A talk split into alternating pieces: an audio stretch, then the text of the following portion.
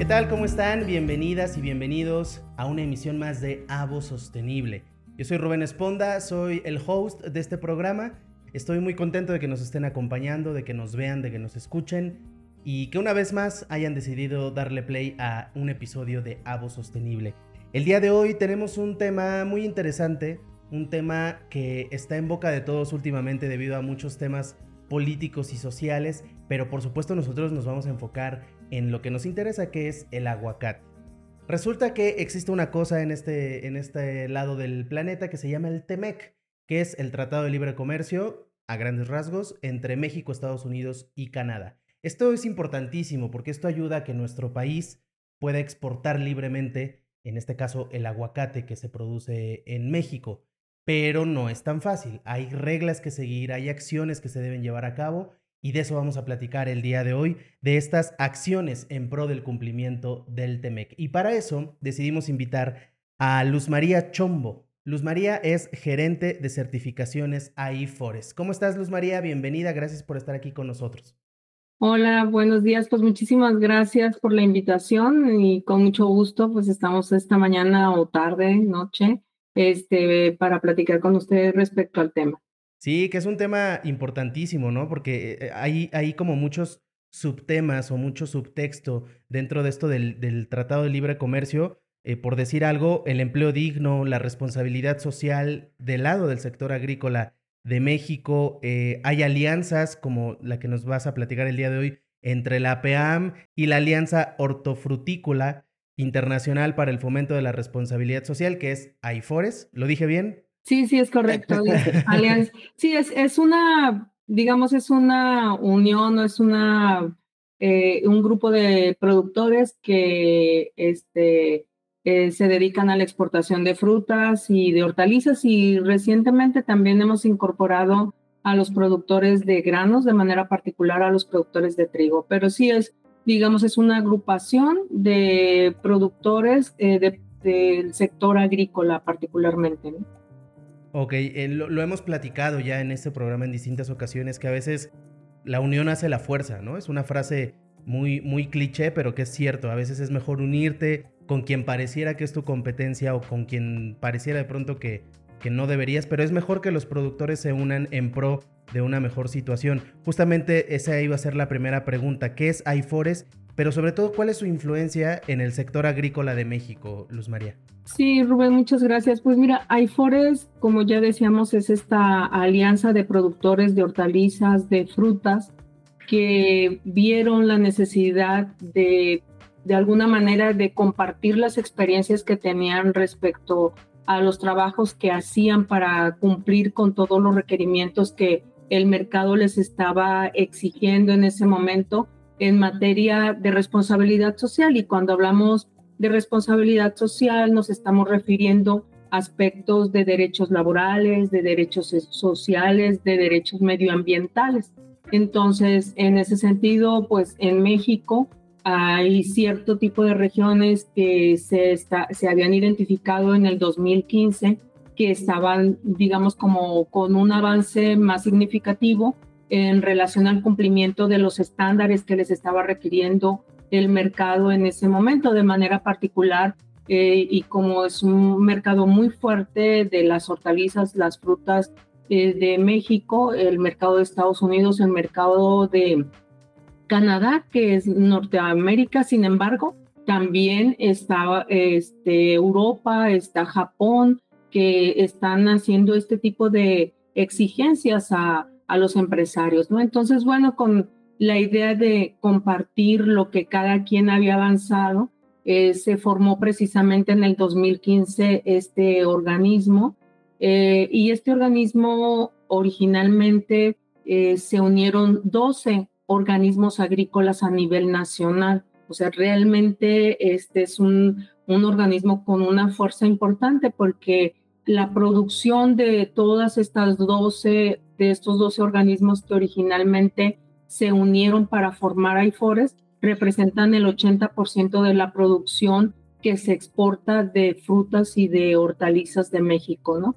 Entonces, eh, y APEAM es uno de los organismos fundadores de AIFORES, ¿no? Y de ahí que digamos, APAM este, ha, sido parte de este grupo que ha empujado eh, la creación de IFORES y esto ha ayudado a que otros organismos que no fueron fundadores también este, reciban, digamos, como estos beneficios y en general todo el sector agrícola de México, ¿no? Porque tú sabes que hay aspectos y sobre todo en el marco de los tratados internacionales que eh, si algunos cumplen y otros no, pues también les afecta a los que cumplen, eh, de este, eh, los que están en cumplimiento y obviamente a los que no están en cumplimiento, como en el marco del TEMEC, por ejemplo, tenemos el trabajo infantil, ¿no? El trabajo infantil es un, es, es un aspecto que ellos evalúan y que dicen, bueno, los productos que además ellos emiten unos listados donde dicen,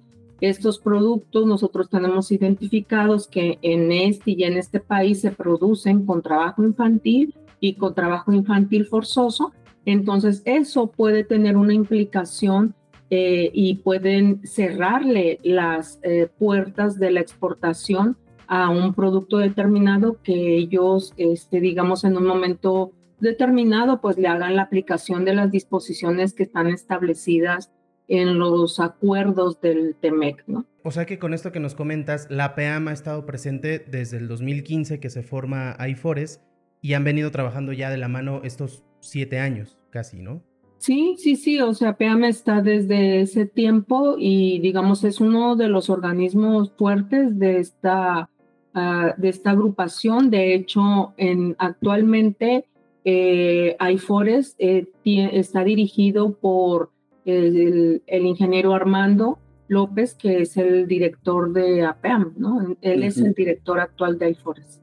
Oye, y, en temas de, esta cosa de los, de los objetivos de desarrollo sostenible, que dentro de esto está el empleo digno, ¿cómo han hecho tanto la APAM como IFORES para lograr estos objetivos, para dar empleo digno a los, a los trabajadores, a los empleados, a los productores? ¿Qué acciones han llevado a cabo en ese sentido? Sí, mira, eh, creo que esto es, es bien importante. Antes de contestar concretamente tu pregunta, creo que es importante decir que tanto los objetivos del desarrollo sostenible de la ONU como también eh, los 10 principios que están establecidos en el pacto este, mundial, eh, de alguna forma están retomando lo que vienen, por un lado, y en, el, en la parte laboral, eh, vienen especificados en los principios y derechos fundamentales de la Organización Internacional del Trabajo.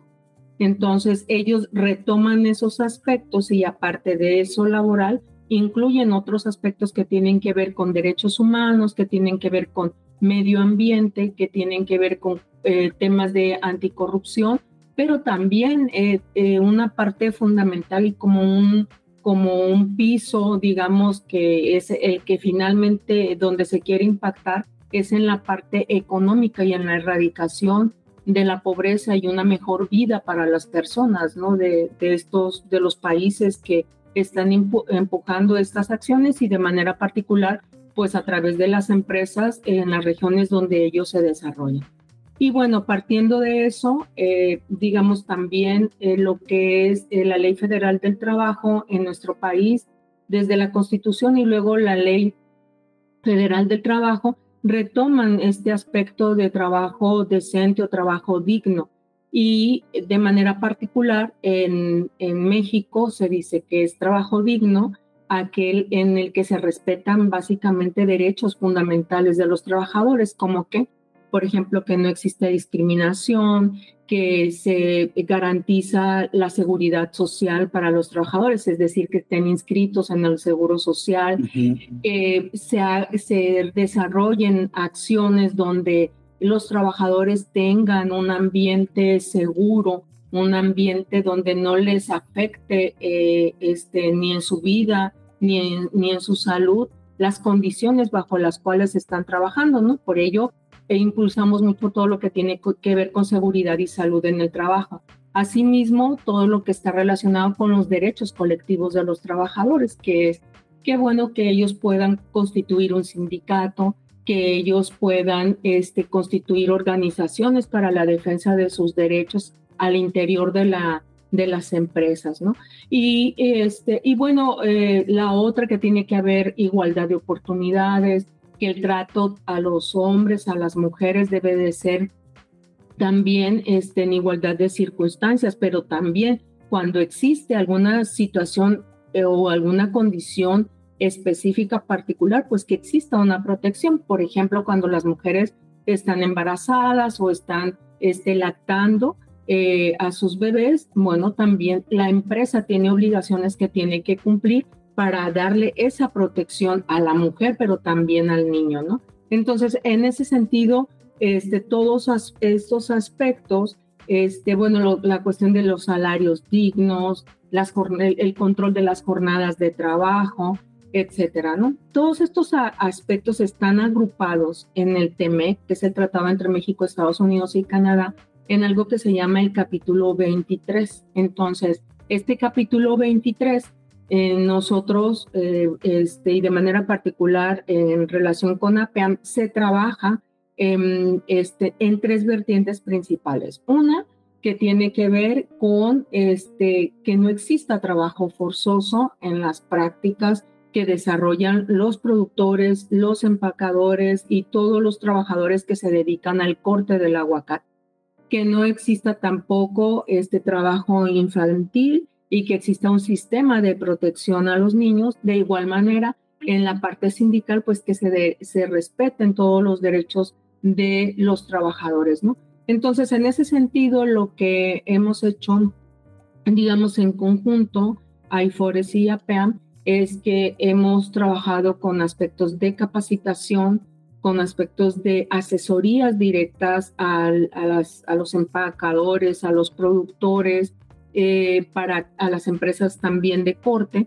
para que ellos sepan de todos estos aspectos que tienen que cumplir en el marco de, este, de, los, de los derechos internacionales que establece la Organización Internacional del Trabajo y que se retoman a través de las leyes de nuestro país. ¿no? Entonces estamos trabajando, digamos, muy de la mano y asimismo ir creando como estrategias específicas para ir fortaleciendo estas acciones, como por ejemplo, ahorita tenemos un programa de formación de auditores internos de las empresas eh, y esto con la idea de que al interior las empresas tengan a alguien capacitado para ir evaluando en qué, este, eh, cuáles son las condiciones en las que se encuentra la empresa y qué áreas de mejora tienen y entonces implementar las acciones, digamos, como una manera también más rápida y efectiva de identificar el estatus de cumplimiento de, la, de cada empresa. Entonces, ese es el trabajo, digamos, de manera general que estamos haciendo eh, con APEAM y es un trabajo como muy estrecho, ¿no? Y me parece fundamental que lo hagan y me parece una, una digo, está mal porque eh, en pleno 2023 que todavía existan este tipo de, problemas, eh, en, el, sobre todo en el mundo agrícola, ¿no? Que, es muy común, desgraciadamente, que suceda. Eh, me parece increíble que ustedes estén trabajando de la mano todos los días, estrechando lazos para que no siga sucediendo la explotación infantil, que no se violenten los derechos de los, de los empleados, ¿no? De los trabajadores. Que digo, igual sucede en las ciudades, igual sucede en cualquier empresa de cualquier rubro, pero qué bueno que están poniendo atención en ese sentido y que además eso ayuda a, que la, empresa, que la PAM, la exportación del país, la economía, o sea, es una cadenita en que todo va mejorando si desde el inicio y desde raíz los trabajadores tienen eh, las mejores condiciones para realizar su trabajo. Ahora, eh, vamos a pasar a, lo del TEMEC, ¿no? Eh, el TEMEC, que es como la versión siguiente del Tratado de Libre Comercio que hace 25, 30 años se, acordó entre México, Estados Unidos y Canadá. Hace cuatro años, por ahí del 2019, hubo una modificación en, este tratado. Incluso cambió de nombre, que pues bueno, sigue siendo, se trata de lo mismo, pero incluso le cambiaron el nombre ahora a Temec. Eh, ¿Cuáles fueron estas principales modificaciones que se realizaron en términos agrícolas? ¿Qué nos puedes decir al respecto, Luz María?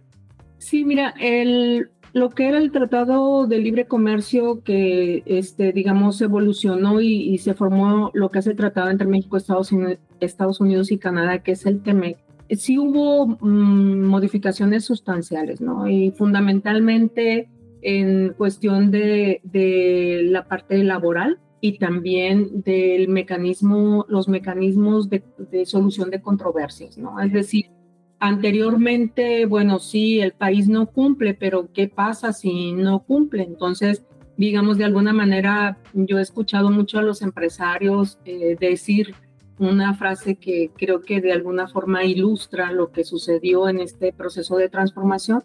Dice, le pusieron dientes al TEMEC, ¿no? O sea, básicamente es decir, sabes que no, no estás cumpliendo, entonces, ¿cómo hacemos para que cumplas? La reforma que hubo, digamos, el, el TEMEC empezó la negociación desde, más formalmente desde el 2018 y nuestro país tuvo que hacer una serie de reformas, ¿no? De reformas laborales en la legislación que ya se habían iniciado anteriormente porque este, cuando México estaba haciendo la negociación del, del Tratado Transpacífico, eh, ya había habido, digamos, algunos países que habían puesto sobre la mesa algunos aspectos que México no estaba cumpliendo en, en materia laboral. De manera específica, todo lo que tenía que ver con eh, los derechos colectivos, que es eh, derecho a la asociación, a la, asociación o sindicalización, la libertad de, de, este, de elegir el sindicato al que tú eh, quieras pertenecer, pero también a establecer la negociación de una manera colectiva. Es decir, lo más, digamos, nosotros lo que más identificamos es, sabes, que establecemos la relación de manera individual, es decir, entre un trabajador y un patrón. Pero aquí ellos decían, de alguna forma, si garantizamos lo que es la negociación colectiva, pues tendremos más posibilidades de que se pueda garantizar eh, el cumplimiento de los derechos de los trabajadores, ¿no? Porque en grupo, digamos, tienen mayor fuerza, incluso en términos legales, de poder hacerlo. Entonces, cuando empiezan a hacer este tipo de, de modificaciones, la ley se empieza a modificar desde el 2017. Eh, desde ese tiempo también se establecieron algunas eh, autoridades en materia laboral para que ya, digamos, ya no estuvieran lo que antes existía, que eran las juntas eh, locales que dependían del Poder Ejecutivo, es decir, todo lo que tiene que ver con el sistema de justicia laboral, ya ahora dicen, ya no va a depender del Poder Ejecutivo, va a depender del Poder Judicial, es decir, va a haber tribunales este, a través de donde, eh, donde se resuelvan todo lo que son las controversias entre los trabajadores y los patrones. Entonces empezaron esas modificaciones, pero la reforma más significativa eh, y que tuvo un digamos, una trascendencia importante en nuestro país fue la, de, la del 2019, ¿no? La del 2019, ¿por qué? Porque un poco antes se, se ratificó un convenio internacional que es el 98 de sindicalización y contratación colectiva, porque ahora en el TEMEC hay un apartado muy específico que es el anexo 23A, que ese anexo habla precisamente de todo lo que tiene que ver con el tema de las nuevas autoridades para efectos de resolver los problemas de, de justicia laboral, pero también este, todas las autoridades que van a registrar y que van a llevar el control tanto de los, de los sindicatos como de los reglamentos interiores de trabajo, etcétera, ¿no?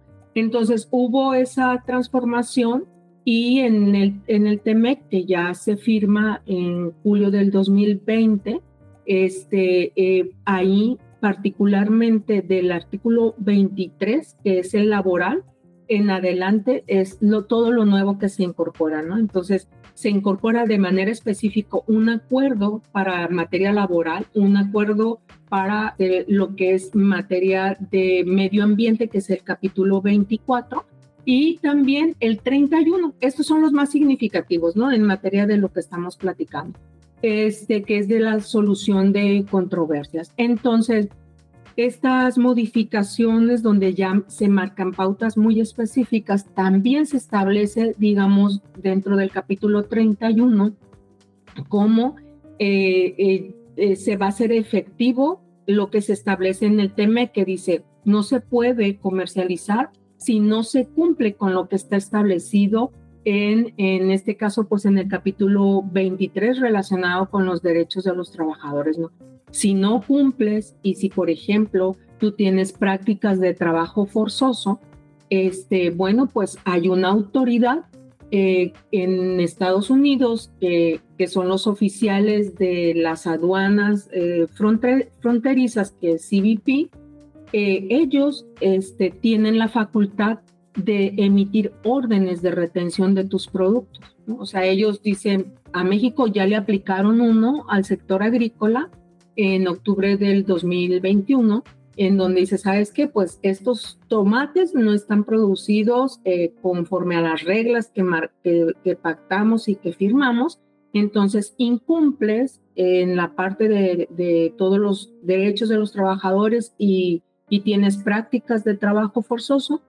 Y de 11 indicadores que hay de trabajo forzoso, incumplieron 5. No sabemos exactamente cuáles son porque existe información que se maneja como sensible y confidencial que no puede ser publicada, ¿no? Entonces, estos dicen, incumples con estos cinco indicadores de trabajo forzoso, entonces te emitimos la orden de retención y hasta la fecha la tienen activa. Es decir, eh, las empresas dicen, pues nosotros pudiéramos, las empresas grandes exportadoras, nosotros pudiéramos soportar como económicamente este, una suspensión de la comercialización por máximo seis meses. Pero fíjate, ya ahorita cuántos son dos, más de dos años, entonces obviamente que no hay empresa que lo soporte. ¿Y qué es lo que tiene que pasar? Bueno, hay una ley de implementación del, del capítulo 23 del TEMEC donde dice, donde establece todos los puntos, ¿no? Cómo se conforman, cómo se organizan los dos países, etcétera, ¿no? Este, y tiene que haber todo un procedimiento para que tú puedas de alguna manera poder reactivar nuevamente la comercialización, pero particularmente dice, si las mercancías no cumplen con esto, bueno, se las, se las retenemos, pero para que tú puedas solventar las observaciones que te hicieron en, materia este, de trabajo forzoso, sindicalización y contratación colectiva o trabajo infantil, tienes que mostrar evidencia. Y creo que ahí, de alguna manera, es el área de oportunidad más fuerte que tenemos en el sector agrícola. Porque si hay empresas que tienen buenas prácticas, pero no, no tienen como ese hábito o esa cultura empresarial de documentar. Entonces, eh, las autoridades de Estados Unidos no te van a aceptar que tú les este, platiques anécdotas, ¿no? O sea, tú les tienes que mostrar. Con pruebas. Ajá, documentalmente que estás cumpliendo, ¿sí? Entonces, en ese sentido, si tú no les muestras documentalmente el cumplimiento, obviamente que pues estás en, en un serio problema, ¿no? Y en ese sentido, pues nosotros en IFORES hemos hecho eh, mucho énfasis dentro de las empresas que tienen que documentar. ¿Qué ha costado? Sí ha costado, ¿no? Pero creo que en la medida que la cultura empresarial vaya caminando en ese sentido, pues los riesgos también para el sector agrícola en materia de comercialización este, a Estados Unidos y, Canadá, este, bueno, pues se va a reducir el riesgo. ¿no? Y me imagino que todo esto que tiene que ver con el TEMEC también ha hecho o ha repercutido en la legislación mexicana, ¿no? Al ver un cambio hacia afuera, pues es inevitable a veces que el cambio lo hagas primero internamente. Sí, sí, de hecho, mira, para que se pudiera firmar el, el TEMEC, este, como decía, tienes que cumplir con los principios y derechos fundamentales de la OIT. Entonces, eh, los principios y derechos fundamentales de la OIT, eh, primero, México firma el, convenio o el acuerdo donde se establecen estas disposiciones, pero luego lo tiene que ratificar. Para poderlo ratificar, tiene que incorporarlo en su legislación. ¿Por qué? Porque la OIT no va a venir a, decirte a ti, empresa, a, ver, a inspeccionarte, cumples o no cumples, ¿no? Entonces, las empresas en México eh, cumplen con lo que se establecen en los tratados o convenios internacionales, etcétera, en la medida que todo eso está incorporado en la legislación de nuestro país, ¿no? Entonces tienen que, tienen que incorporarlo para que sea aplicable a las empresas, ¿no? Ahorita recientemente, ahora en el mes de abril, este, se emitió, se publicó, el Diario Oficial de la Federación publicó un reglamento este, digamos que fue eh, eh, propuesto por la Secretaría del Trabajo, donde se establecen cuáles son, digamos, las disposiciones o la regulación relacionada con este, la comunicación pública de todos los señalamientos o todos los casos que llegan y que son este y que tienen que pasar por los mecanismos de solución de controversias en el marco eh, del TEMEC, ¿no? También está incluido, este, este mismo reglamento se aplica para el Tratado Transpacífico, pero bueno, estamos hablando del TEMEC y se aplica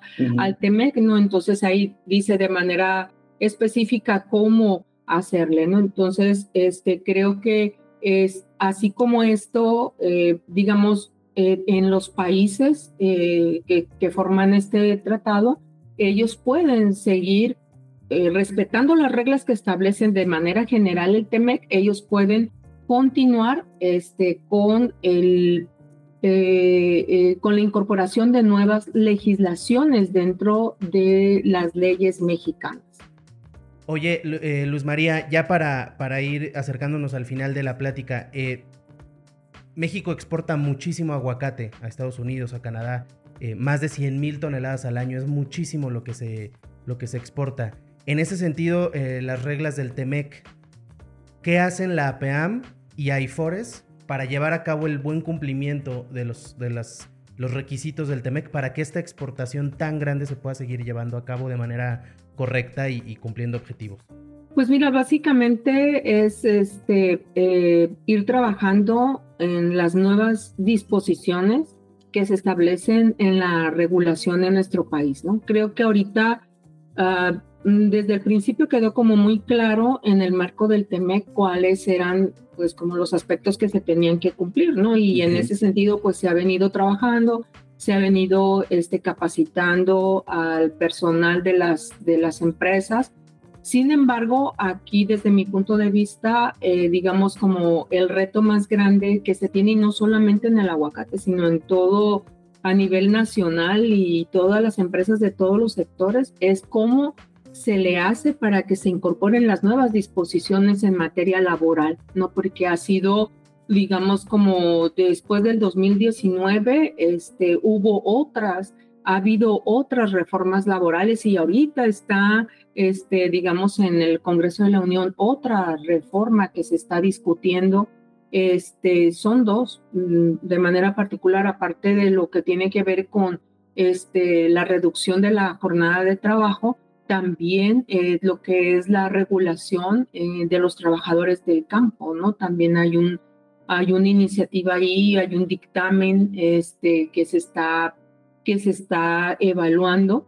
Entonces creo que este, todos esos cambios que hay en la legislación, pues obviamente que nosotros tenemos que tener conocimiento desde que llegan como iniciativas o como proyectos de iniciativa al Congreso de la Unión y estarles dando seguimiento. Y en el momento que se aprueban, pues obviamente trabajar para que se implementen. Y ahí particularmente lo hacemos a través de la capacitación y también a través de la asistencia técnica que les damos a todas eh, las partes que forman esta cadena de suministro del aguacate, ¿no? Y eso eh, también en, en cuestiones este, digamos, el reto en cuestiones ambientales en la industria del aguacate, pues también están haciendo un, trabajo, se, está haciendo un trabajo permanente en relación a, que debe de haber ese cumplimiento.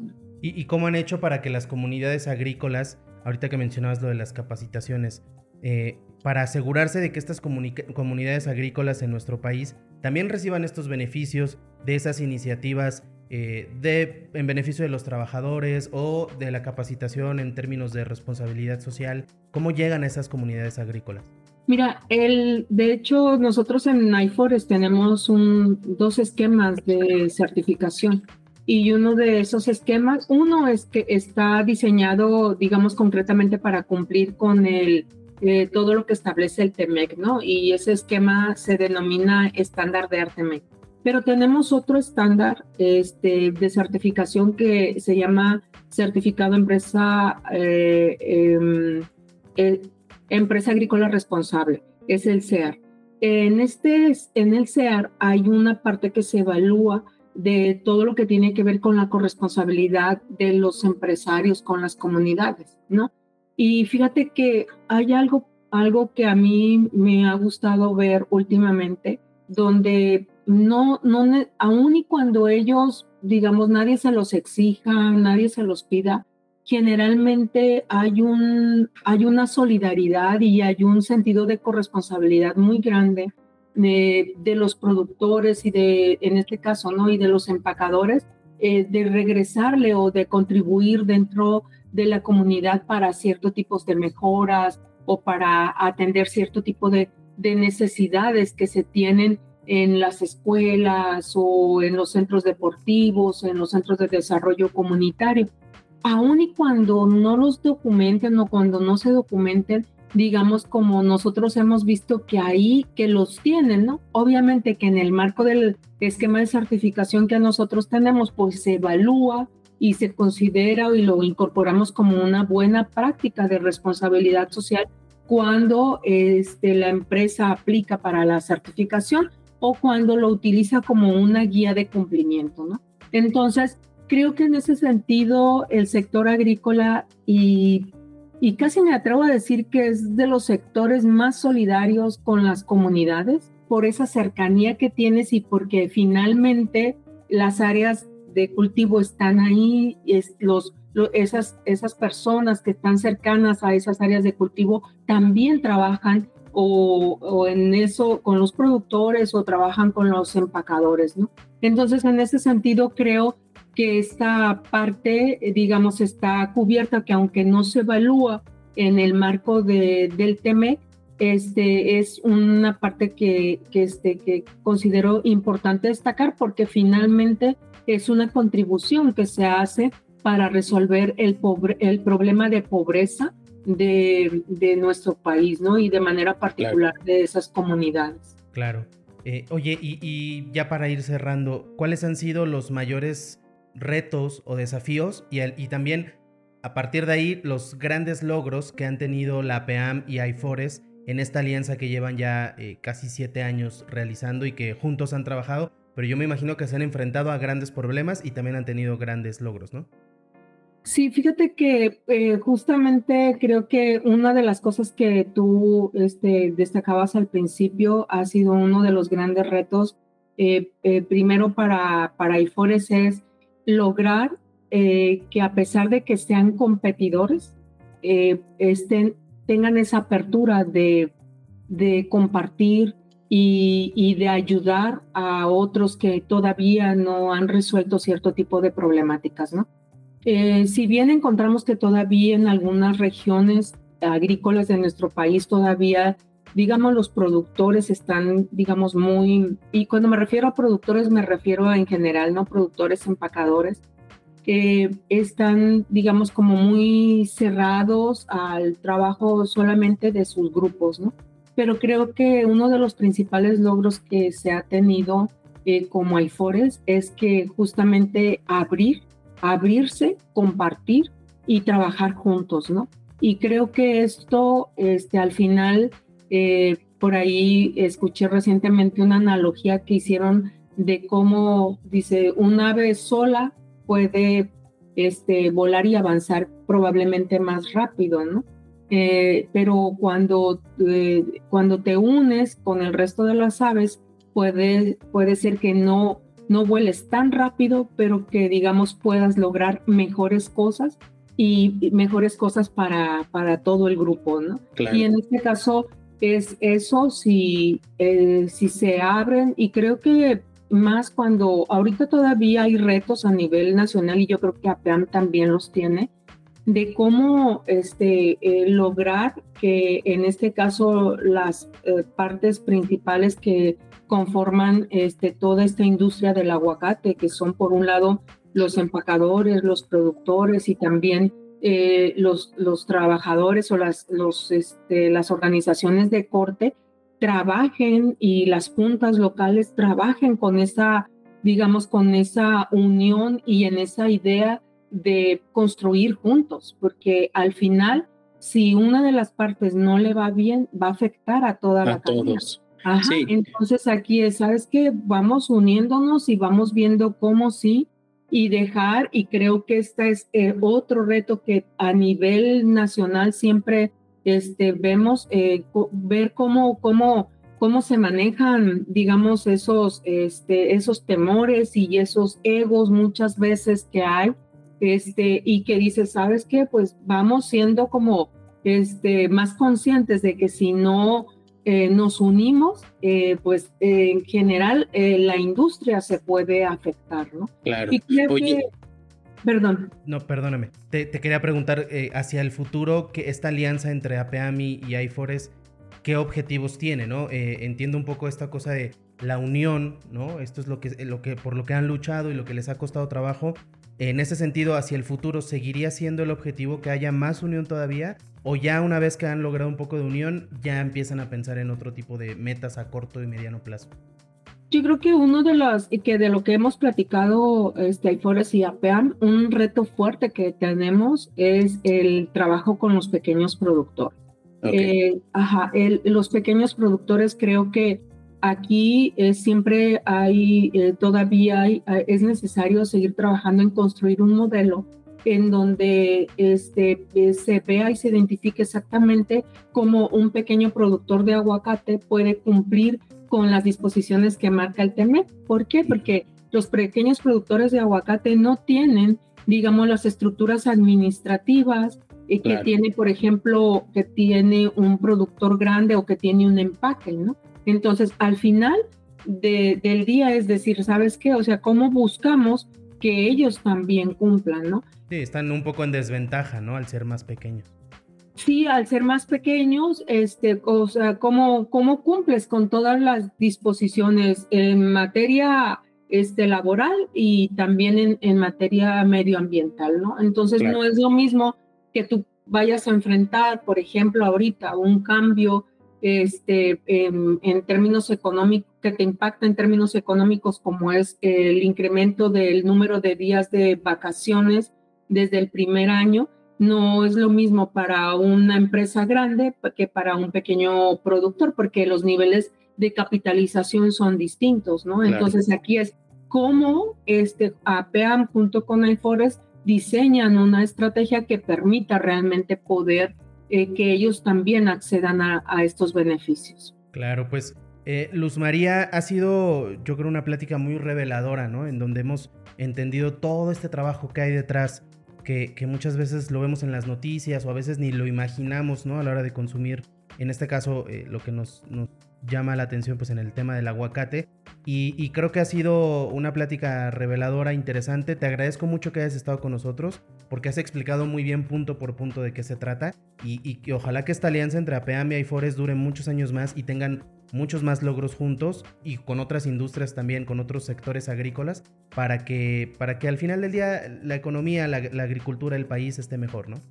Así es. No, pues muchísimas gracias a ustedes y pues un placer haber estado estos momentos aquí compartiendo eh, estas experiencias que hemos tenido en el sector agrícola en el marco del tema. Al contrario, gracias a ti. Ella es Luz María Chombo, gerente de certificaciones AIFORES. Y bueno, pues ya para finalizar, creo que la última y la, reflexión final sería eh, que, nos podemos dar cuenta cómo estas acciones y estas alianzas que se llevan a cabo en el sector aguacatero de nuestro país, en este caso la PEAM con AIFORES, pues han servido mucho para tener en regla todos los requisitos, para poder tener exportaciones. Eh, también a la hora de comer un aguacate pensemos en todo el trabajo que hay detrás con los productores, con los empacadores, con las alianzas estratégicas, con todo lo que se hace para que nosotros podamos tener un producto de calidad en la mesa, para que podamos llevarlo a otro país y que a todos nos vaya mejor. Yo soy Rubén Esponda, les agradezco mucho que hayan estado en una emisión más de Avo Sostenible y los invito a que nos sigan, nos vean y nos escuchen en la próxima emisión. Muchísimas gracias, hasta la próxima.